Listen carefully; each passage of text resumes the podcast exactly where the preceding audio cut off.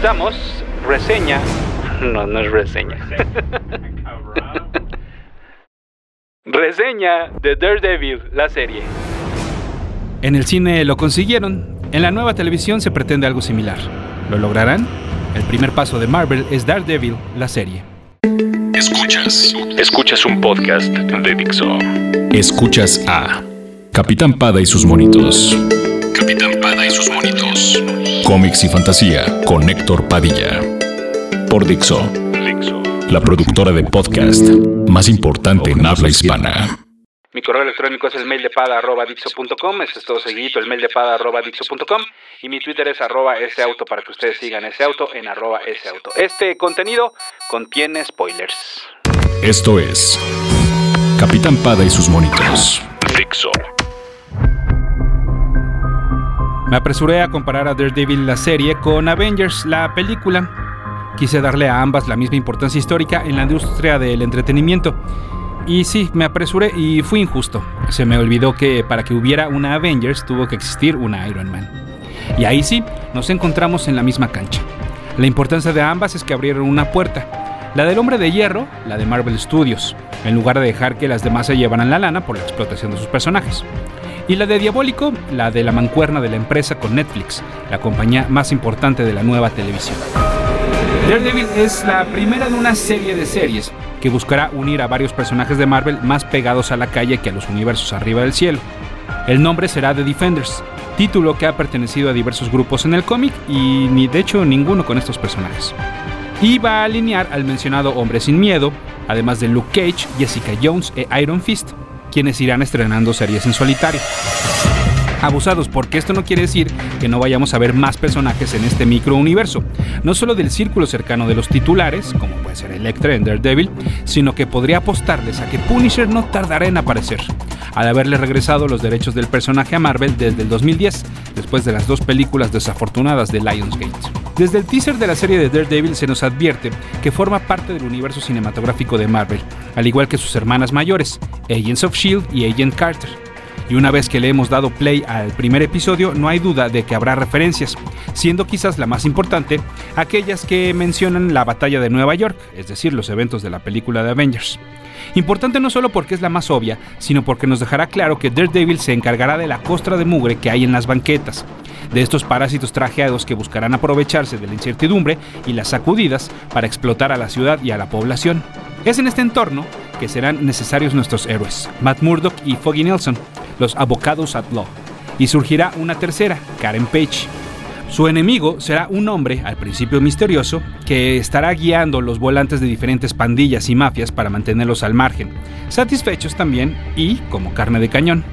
Que si los rusos, que si los chinos y que si los otros irán cayendo gracias a las sospechosas actitudes del hombre de negro, el hombre enmascarado, un hombre sin miedo que será golpeado una y otra vez, pero nunca se va a rendir.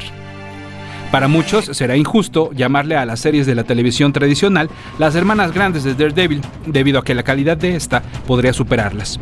Pero bueno, en eso no está discusión en estos momentos. Lo que puedo anotar es que precisamente es el medio en el que surge la nueva televisión de Netflix lo que permite que la serie de Matt Murdock sea sucia, obscura y con una clasificación no apta para niños. Va a haber groserías, hasta por parte de los buenos. Habrá consumo de alcohol, también por parte de los buenos. Habrá violencia y habrá sangre. Y sí, sangre de la roja, de la de los humanos, no de la verde, la de los extraterrestres. Y bueno, aquí quiero abrir un paréntesis. ¿Soy yo o el consumo de alcohol está cada vez más presente entre los superhéroes? Hace unos años en los cómics vimos una magnapeda de Spider-Man eh, y en las películas hemos visto en X-Men First Class y en Avengers Age of y en esta mencionada serie de televisión que también los superhéroes le entran a la beberecua. Bueno, nada más con eso cierro paréntesis. El formato de Daredevil al estrenarse toda de un jalón permite contar una historia completa y que bien podría terminar en el episodio 13 y último de la primera temporada.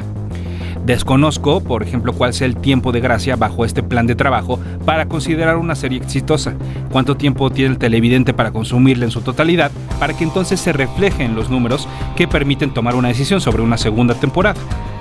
Los realizadores entonces no sé si la planearon bajo el lente de considerarla una única oportunidad y ya después preocuparse por un segundo tiempo. Quizás entonces por eso se apresuraron a que Foggy conociera muy pronto la vida secreta de su mejor amigo. Quizás por eso no les preocupó eliminar a dos de los personajes secundarios mejor logrados de la serie, el reportero Ben Urich y eh, la mano derecha del Kingpin, Weasley. Dentro de este formato también me faltaron ver episodios unitarios. Me hubiera, por ejemplo, encantado ver una de esas historias clásicas en la que Matt Murdock resuelve un caso a favor del acusado, pero porque se apoyó en la recaudación de evidencia por medio del personaje del disfraz. Un personaje que en ambas facetas es maravillosamente interpretado por Charlie Cox, con su mencionado amigo Foggy de la misma calidad histriónica que de, pues, el del actor de Elden Henson. La que sí es que me resulta odiosa, pero pues eso quiere decir que creo que lo hizo bastante bien, es Karen Page, de la mano de Deborah Angle, que, bueno, además, pues no, que no se les olvide que es una asesina, ¿no? Y que además yo digo que la, muerte de Urix se la cuelgo a ella completamente, porque ella estaba necia y le decía que tenía que investigar y tenía que dar a conocer la historia de corrupción del Kingpin y bueno, pues acabó por eh, quitarle la vida de manera literal. Y bueno, pues justamente hablando del Kingpin, en un inicio me fascinó el parecido físico al diseño clásico del personaje es adorable, pero hay veces en las que caen clichés innecesarios y hasta ridículos. Esa sonrisa sin sonrisa, ese recurso de estarse agarrando las mancuernillas.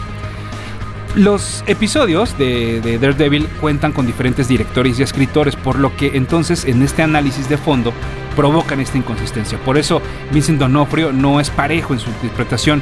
Por eso eh, creo que comparemos ¿no? el magnífico y tan aplaudido plano secuencia del episodio 2 y luego del lado contrario la pésimamente coreografiada pelea entre el Daredevil, ya con el disfraz rojo, y el Kingpin del capítulo final.